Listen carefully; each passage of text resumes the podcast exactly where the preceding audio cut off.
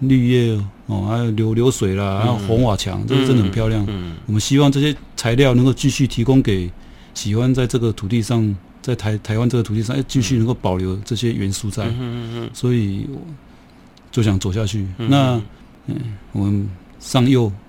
还是不会少了，嗯，我们还是有我们建筑材料这个元素红砖的本色，嗯，它的温暖的感觉，让它能够持续的热下去，嗯，所以我们坚持就是砖的本色来走了，嗯嗯嗯。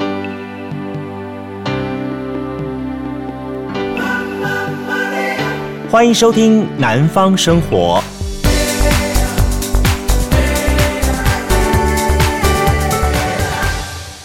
欢迎收听今天的节目。您好，我是杜伟。今天节目当中为您特别啊邀访到了这一位，一直以来呢，我很喜欢他们家的产品呢，但我觉得很特别是，好，对于他们家产品能够把一个传统的，应该是这么说好了，有点像是泥水产业，转化成为变成我们在桌面上的非常大家喜欢的这种文创产业，这个东西是个怎么样的一个创意跟巧思，跟这么大的一个突破呢？今天我们很高兴邀请到的是高雄的三和瓦窑，我们的窑主哈李俊宏李窑主。这听起来名字好特别啊，很特别，叫一个男生叫姚主。好，请问，请问到了啊，我们俊宏大哥来节目呢，跟大家一起来开杠聊天。Hello，俊宏大哥您好。嗯，主持人，各位伙伴，大家好。好。我们先来了解一下好了哈，大家都对于三和瓦窑其实不陌生，因为在这些年高雄的从以前高雄关的时代哈，到现在高雄市的时代，三和瓦窑在很多你们的文创商品，在很多地方大家普遍被看到也见到了，而且觉得原来瓦窑可以做这么多的文创变化，真的不容易。很多人都都忘了，你们其实本来就是从事于瓦窑建筑这个行业、建材这行业的。先来谈一谈好了哈，嗯，熊沟炸进行的我们的母体行业是怎么样的情况？最终最主要是我们是做那个台湾的红瓦厝的建筑材料，就是有红瓦啦、地砖啊、花窗之类的。我们是以烧制传统的三合院的建筑材料为主。嗯嗯嗯。早些年台湾三合院还挺多的，尤其是高雄这一带哈，蛮多的，所以曾经相当风光。对，因为这是过去的主要的建材的提供提供者，所以是这个是非常。台湾很多地方都有在都有瓦窑业，嗯嗯嗯。可是为什么会当初选择在大树？是因为这个地方的土质或什么原因吗？一个一个聚，我们当初那个地方有窑业很多，有二十二十几个老老板，嗯，所以他聚集了很多。那他为什么聚集很多？第一个就是它材那个材料嘛，嗯嗯嗯，它的原料啦，还有它的燃料啦，取水都很方方便。嗯嗯嗯。也最重要是因为它的土质好了，土质好了哈，就是这个地方本身就是粘土性比较强。对，是这样子。好，当时你刚刚说的二十几家哈，那所以当时也是风光。光一时，但后来慢慢一家一家越来越少了，对不对？哈，对对。呃，因为现在都盖钢筋水泥了，慢慢都那种土窑业也不太多了。对。那呃，是怎么一个大转弯嘞？怎么会突然跳到文创产业来了呢？因为这是其实瓦窑是个很劳力的一个工作了。嗯。年轻人也不喜欢碰碰这个。现在的年轻人那。我们觉得这个行业一直在没落，使用者也有限，嗯嗯，认识的者也越越越少，嗯嗯嗯。那我们的上班族啦，是我们的年轻一代，几乎对这个行业几乎不了解，完全很陌生，嗯嗯。那我们的一个想法就是希望他让更多人来了解这个建材，嗯嗯嗯，因为。他们了了解，他们才会去使用。嗯嗯。如果不了解，陌生，相对的就被边缘化了。嗯。所以我们觉得最重要就是要推广，最重要。嗯嗯嗯嗯。推广是要慢慢一步一步慢慢做了。嗯嗯。没办法说一触可及。但如果要想要推广的话，我觉得也要有一个特别的思维，就是说，大家很多人想到说我推广，我只要好好的守我本业，我把我这个东西卖得出去就好了。会想到做文创，这是一个很大的突破。第一个文创是什么东西产品？嗯，应该是熬鱼的熬了。哦，嗯，其实我们过去一开始除了做建材以外，嗯，我们本身在过去就有做筷子笼了。嗯嗯嗯嗯，就是我妈妈对小锅炸那个时候放的筷子笼这样，对对对对。我妈妈以以工作之余，一个一个可头啦，而且用这自己做一些工具啊去做筷子笼。嗯嗯嗯。那还有一个林昭业林林老师哦，他就做那个那个瓮。嗯嗯嗯，哦，那那滴滴折啦，啊，还是讲那那滴滴滴酒诶，还是滴滴的茶米、粗盐酱醋茶呀，哦，那我们本身就参与做这些。嗯哼，那后来我是觉得说，在这些过程当中，很多人对这蛮兴趣蛮好的，哎，买的人也有，所以我们就觉得说，是应该把它变成一个更桌上型的东西出来。嗯哼，除了。这些以外，嗯，让更多人能够来了解这个东西，更可以来推广，来认识建材，借由这些来认识我们的建材这个行业。嗯哼。三和瓦窑，嗯，我们看到你们新的文创东西在现在市面上慢慢慢普及化也蛮多的哦。嗯哼，跟以前的老瓦窑产业是截然不同的。嗯哼，赋予它一个新的名称——三和瓦窑。嗯，是的。对啊，为什么要给他一个新名称？为什么不用旧的东西直接给他一个文创或什么这些不是更好吗？为什么嘞？是为什么有这样一个想法嘞？过去我们店名叫做，其实最早是。嗯孙原孙安珠炼瓦株式会社，原孙安炼炼瓦厂，就是炼瓦厂嘛。那后来就改为三和瓦厂，基本上还是一个工厂的名称。那我们是觉得说，如果做做一些开发新商品啊，工厂好像有点那我们刚刚在僵硬，嗯比较硬了。那好好好，我觉得三和瓦窑，这因为我们过去都是讲下游下游，没有这些没得工钢顶了。所以我们就用三和瓦窑，哎，这个名称应该是蛮。贴切的，嗯嗯嗯嗯。不过设计哈，文创商品产业哈，目前占的比重跟你原来产业的比重来比较起来的话，它占一个很重要的比重吗？或者它对你来说，其实他只是一个有点像是说好了，在某个程度像你们对外的行销方法而已，这样子。应该是行销方法，行销方法了哈。它并没有占到很重的一个比重的情况。虽然大家外面看了这么多喜欢你们东西，因为这个是，其实这个是也是一砖一瓦慢慢刻出来的。我们虽然有做模具了，但还是要修胚了。它所用的一些人力也是蛮多的了，所以它成本也很高。那我们希望就是把我们很多的点啊，让更多的民众能够看到这个东西，嗯去买这个东西，然后去认识这个行业。嗯。我我我要问一下李大哥，就说 OK，你们设计呃这些的瓦窑业的文创的时候哈，设计的商品的时候，有没有一些设计的核心价值跟设计的想法去设计东西，而不是单纯的为了设计而设计？就是我们一开始从鳌鳌鱼的熬开开始做嘛，那我们是觉得说这个鳌哦，这它我们在三合院里面有些比较有钱的，他有些有些木雕啦、石雕，嗯，我觉得这些自己欣赏很可惜啊，我觉得我们可能变成一个。砖基本上刻一个东西出来，嗯，而且它就也不会坏掉。砖它经过烧之后，嗯嗯，我觉得是能够让人家更能够接受，嗯，所以就是开始去设计这些东西。哎，不过当然了啊，你们设计这些东西的时候，嗯，我我想问一下，就是说你自己本身也算是家这个家族的继承者，这样的方一一步步这样走下来，有没有一开始说受到老人家的反对，说说好好的本业不去做，去做这些东西干什么呢？哦。是我回来的时候是有家人是反对我回回来了，他觉得这个是夕阳产业，我不应该再回来。你你原来是做什么的呢？哦，原来是在银行服务了。对呀，好好的，为什么不去吹冷气？然后北下下，哎，那为什么回来这边好太阳晒，然后晒得黑？我妈妈哎，那是什么样的一个机缘呢？就是小时候就在这里长大了，我就玩玩泥泥土了，然后跟着工人，看着工人这样子长大嘛。那这个过程成长的过程都是跟这个泥土有关的。那本身对这个是有相当的感情。那另外一点是我父亲也比较早去去世，所以我小时候去到工厂地方都可以听到一些阿伯啦阿。阿桑他们在讲述我爸爸的事情，所以我就很喜欢去工工厂，嗯嗯嗯因为在那可以找到我一些父亲的一些一些轨迹啊。嗯嗯嗯因为我出世三个月就去世了，所以说完全很陌生。嗯嗯嗯所以说瓦窑，我对他就有一份特殊的感情。嗯嗯嗯那抚养我们长大是阮伯公跟阮妈妈嘛。那我们阮伯公他一直在一直在跟我讲，就是说，哎，他也很怀念，他很怀念他阮阿祖他爸爸，因为他跟他。创这个三和，嗯，怎么去创啊？怎么去经营啊？哈，其实他也付出相当的心力，嗯嗯嗯，所以耳濡目染吧，嗯，我就觉得这个这个行业，这个家家族的这个产业，不做很很容易了，嗯，但是当回头再看的时候，应该是来不及了，嗯嗯嗯，所以我是觉得不管怎样，还是回来来帮忙做，嗯。嗯。不过刚刚李大哥你也提到一点，说说就说，嗯，呃，目前。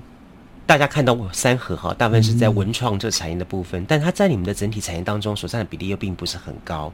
它充其量只是一个对外的一个一个润滑或者是一个形象的一个代表这样东西。嗯、真正本意还是在瓦业药瓦窑业本身这个部分。那但是你又说它是一个夕阳产业，你的投入、你的回来、你的加入，是对这个产业当中，你觉得会有造成什么样的意义跟影响呢？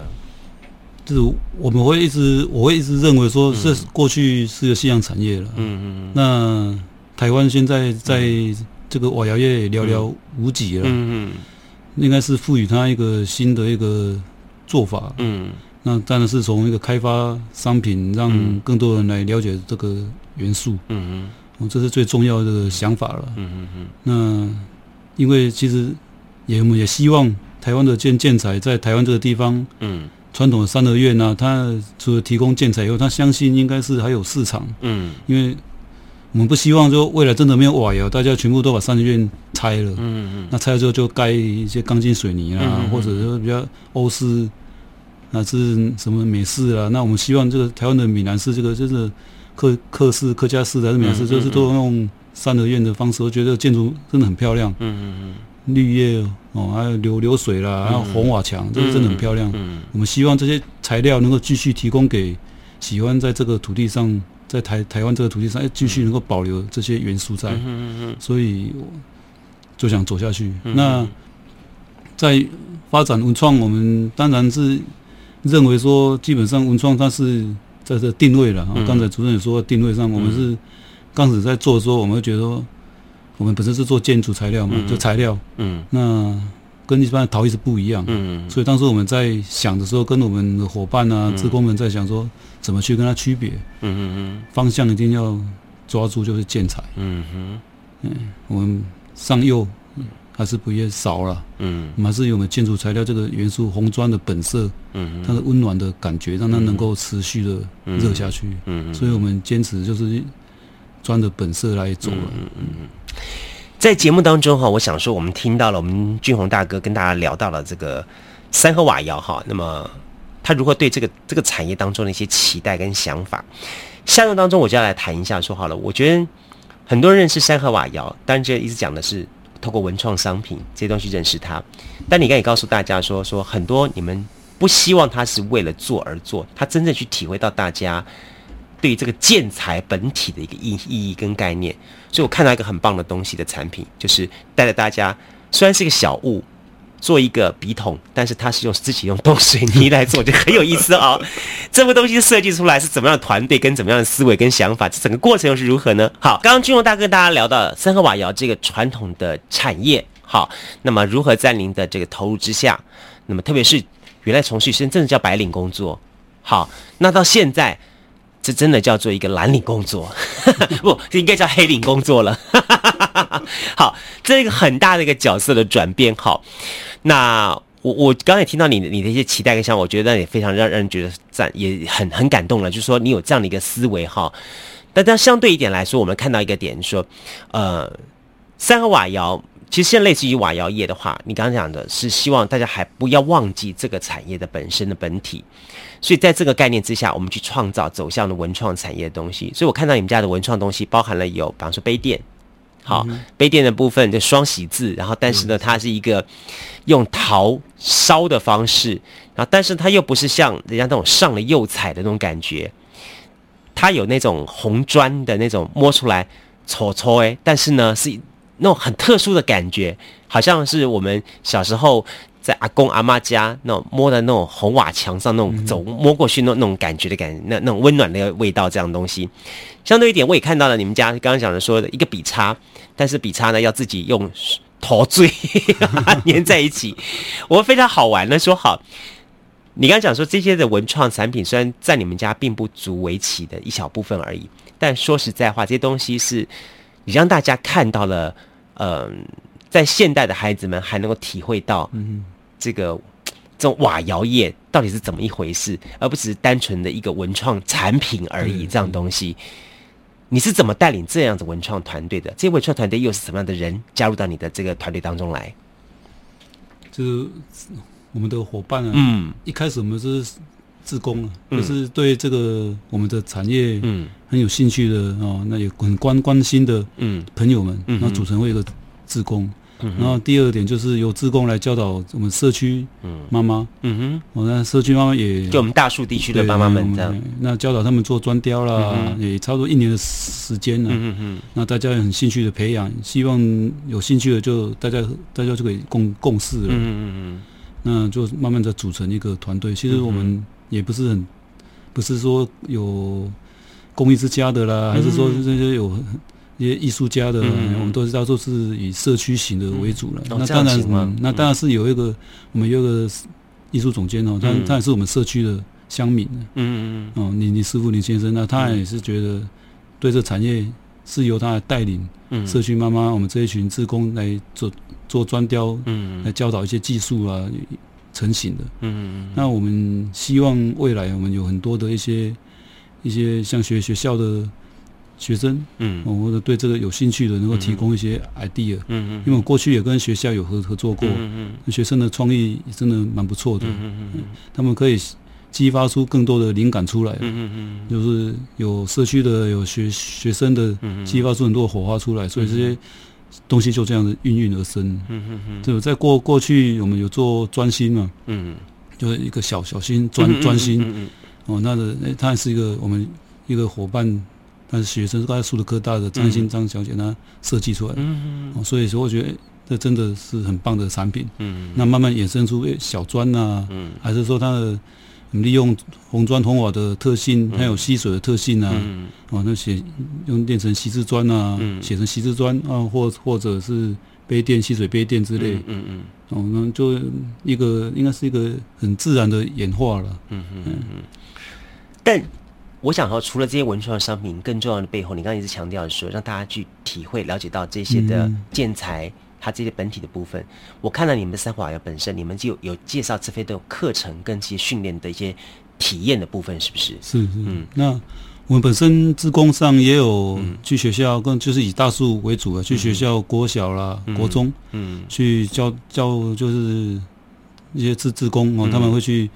介绍瓦窑是怎么做的，嗯嗯嗯，那怎么去认就是认识瓦窑，然后去认识瓦窑建材，然后由建材去玩游戏，嗯嗯嗯，我们也一直在持续在做这种教育推广的工工作，嗯嗯嗯，那基本上这种游游戏，我是觉得东西的设计，它是应该是要有一个生活化、实用化，或者是能够引人。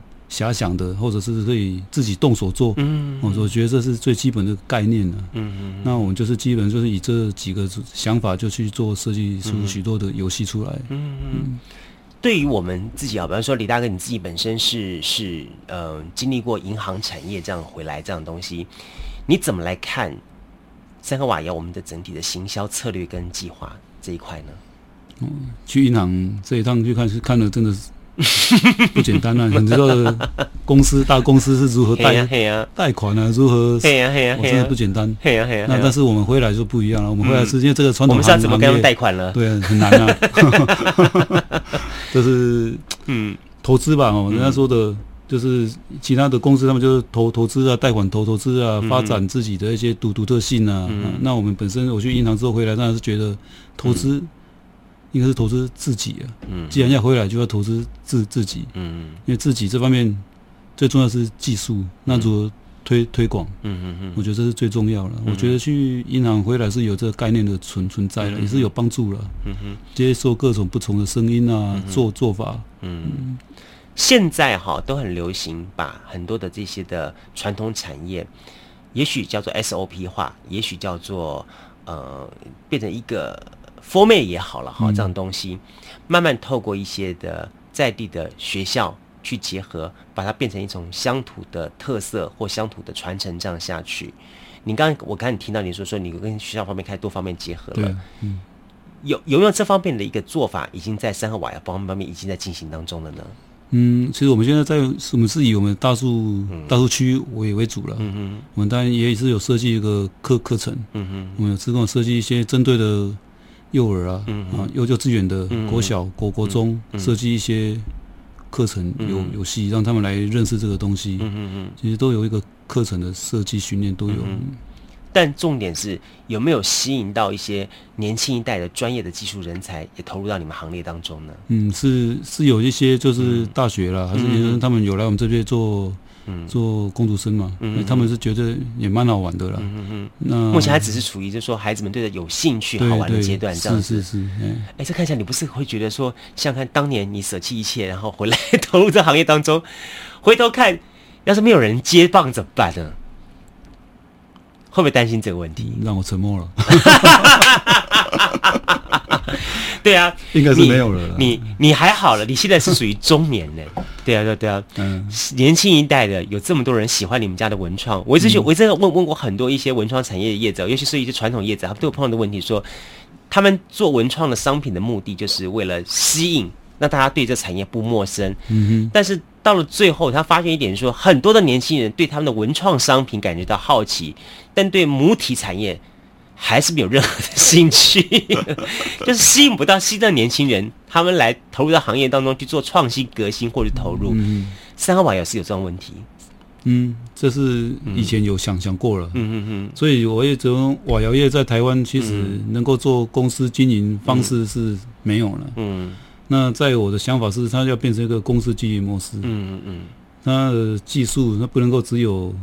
老板一个人知道，嗯嗯嗯，那必须要员工啊，他有沉船的下下去，嗯嗯嗯。今天就算不不在，嗯，这些他后面还是有一些师傅啦，一些里面的经理人呐，嗯，他都可以知道怎么做，怎么操操作，嗯嗯。我觉得这是一个传统行业，它必须维持下去一个方式之一了，嗯，一定要公司技术技术公司。所以换句话。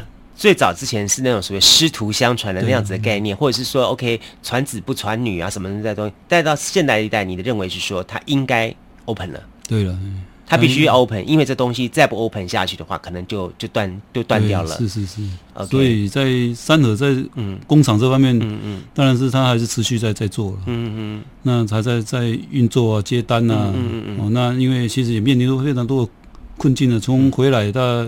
现在，嗯，面临的困境就是说有人力啊，嗯，人力的训练啊，嗯，哦，那还有些燃料啊，嗯，燃料取得啦，嗯嗯，呃，原料取得啊，其实还有空污方面的环境的方方面，没错没错，种种的困难都都有了，嗯嗯，但是我觉得这些都是挑战吧，嗯嗯嗯嗯，都是要迎想办法迎刃而解了，嗯嗯嗯。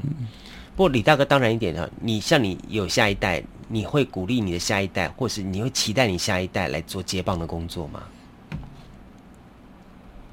又沉默了。对了，因为我小孩这么这么小，对不对？国一跟小小三而已啊，所以我会觉得说，我必须把我最或者你会希望他们将来是走向那种像你这早些年选择一样，比方说走去白领，会不要像阿公阿祖这么辛苦这样子。但现在要跟以前辛苦是不可能的了。嗯。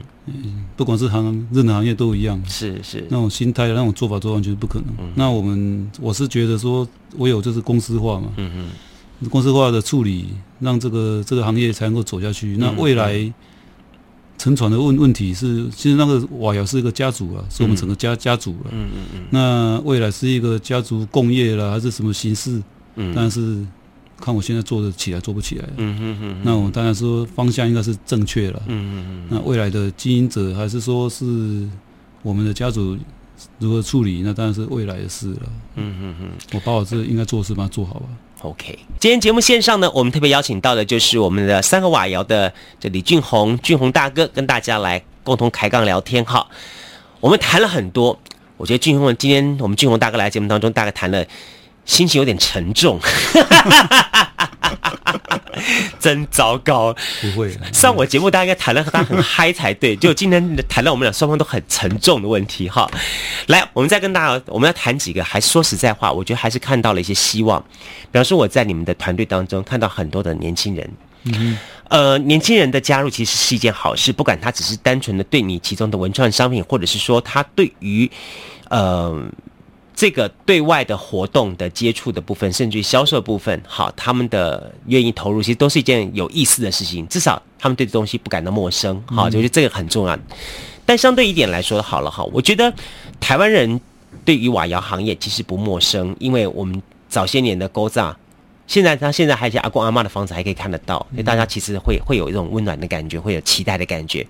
但是三瓦窑呢，如何把自己从一个高雄的一个瓦窑行或瓦窑公司的定位，进而慢慢慢的提升到变成它是一个高雄某一个产业方面值得大家关注跟保存的，好一个代表性的东西的话，你有什么样的想法跟看法？或者是说你觉得你只是想说，我只要把自己做成一个瓦窑公司这样的定位就好了，我不需要把它变成像是个古迹或是濒临灭灭绝动物那样的方式来保护。你的看法呢？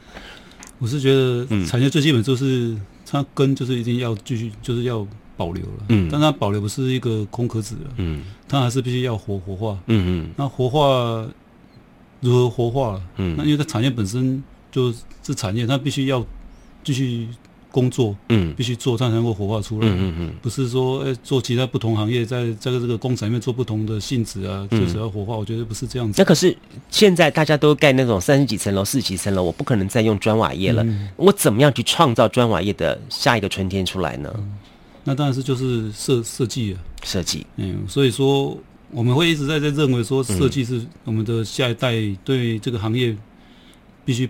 不能够陌生，嗯哼，他必须认识这东西。就是你的意思说，OK，他砖瓦业，他跳出他传统的只能盖房子的概念跟想法，他可能变成，比方说跟玻璃结合，变成它是一个桌子，对，好，类似像这样的东西。就是说，他能够走入我们的一般居家里面的设计风格里面，嗯嗯嗯嗯，那风格就是结合那杯子啦、木头啦、竹竹子啊，嗯嗯嗯，我觉得他必须走入我们的生活领域上。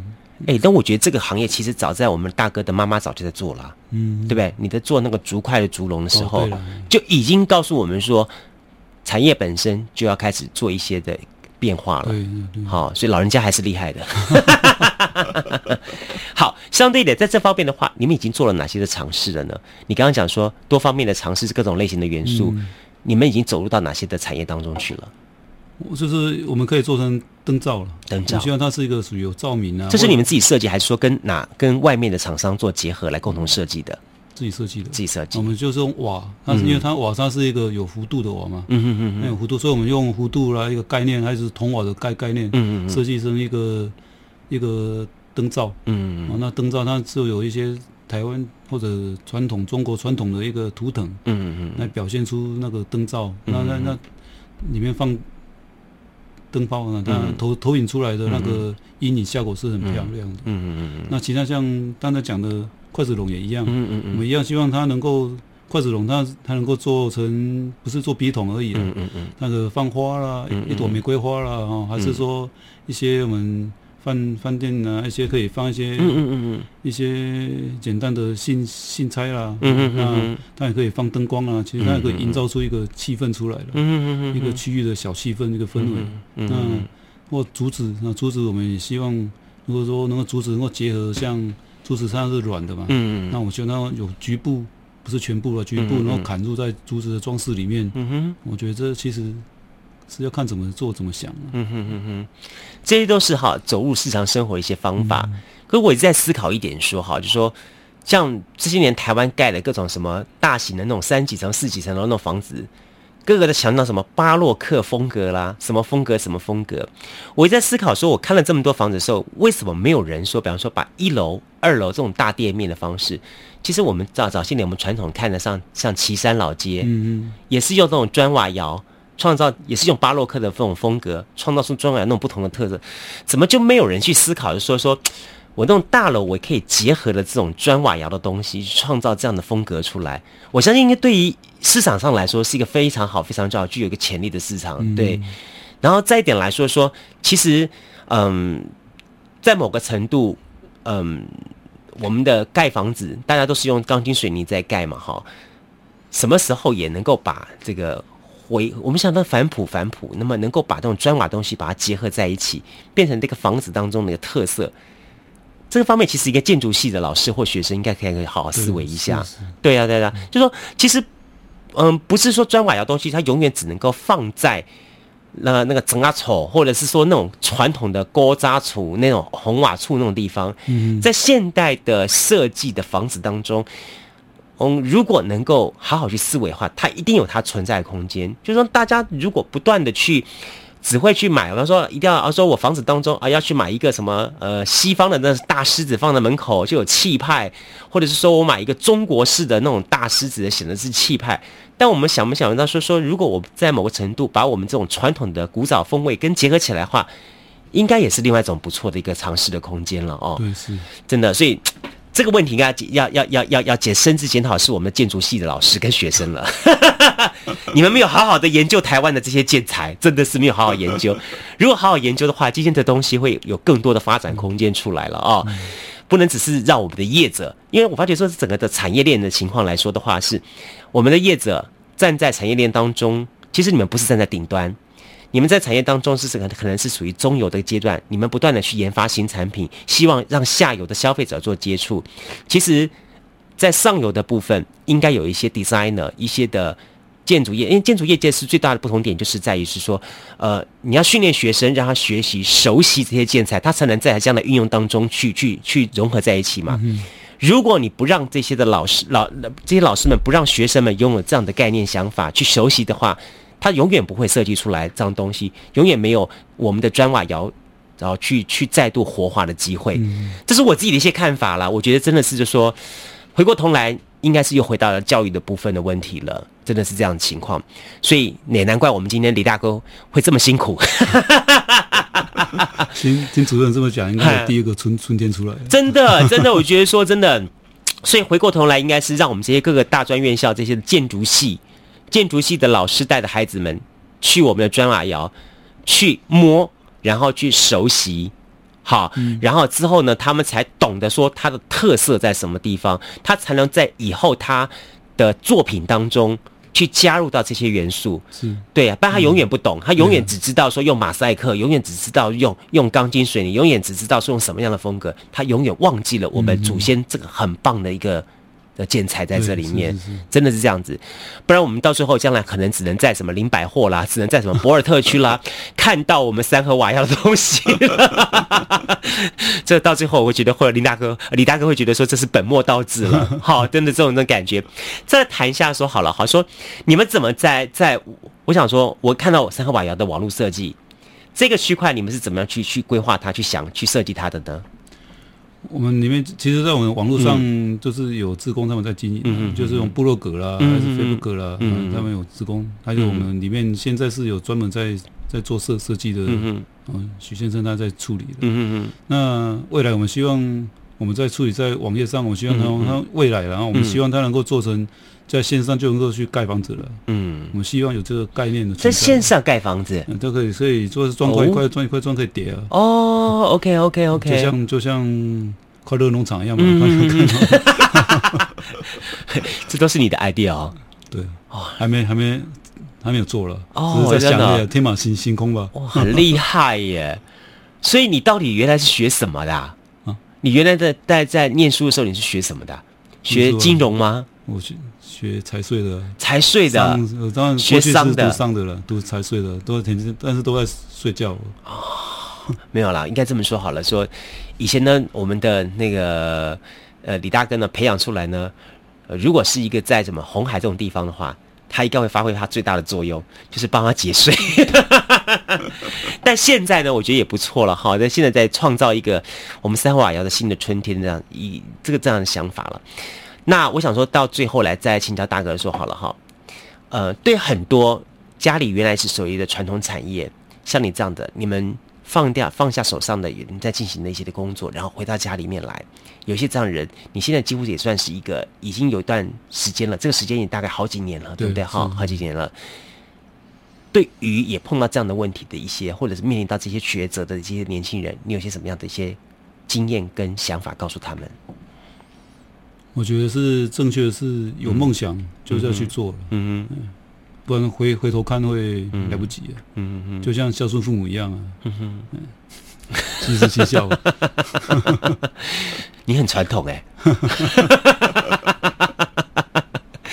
好，真的是这种感觉哈，所以其实呃，传统的产业哈，那就好像你刚刚其实这么说，套用我们李大哥说话，传统产业就好像那父母亲一样。你如果不珍惜当下的话，他可能这一瞬间就没有了。嗯，好，那你想要再回头来去找寻他的东西的话，只能可能到历史博物馆去了。嗯嗯，好，那种感觉就是另外一种不同的感伤了。好，所以现在呢，请你还看得见我们三和华窑的时候呢，赶紧去好好的去带着你的孩子去接触它，甚至于将来有孩子有机会的话，也欢迎投入到这个行业当中来。嗯，好，成为你公司员工。OK，谢谢谢谢，希望大家来参与。更重要的是，我真的很期待，就是说，今天我跟大哥在聊的过程当中，我突然就有这样的想法，真的很希望我们各大专院校这种建筑系的老师们，嗯、你能带着你的学生们到三河瓦窑来多多接触，去认识这个植材，好，认识这个材质，然后让他们懂得，在他们将来设计的行的工业当中的时候，嗯、他们把这东西懂得怎么去融合，怎么去运用，去创造一个不一样的一个视觉效果出来。嗯、OK，这样才是真正的。去让我们这个产业找到了新的不同的春天。OK，好，再次感谢我们三和瓦窑的窑主哈李俊宏李大哥来跟大家来开杠聊天聊的这些的内容。那再次感谢你了。我们也希望，我们也希望说，每一年的我们的这个呃，不要只是到大陆大树去去去嗯凤梨荔枝而已，你能够多多找时间去看看上海瓦窑。OK，欢迎大家。好，谢谢。他们就在高平西畔，好，对不对？好，可以看得到啦，对，非常的一个很棒的地方。好，也欢迎大家过去走走。再次感谢李大哥，谢谢你，谢谢，拜拜。加入南方生活，勇敢选择过生活的开始。欢迎关注南方生活 Spotify，以及按赞、留言、分享脸书粉丝团。南方生活，我们下次再见。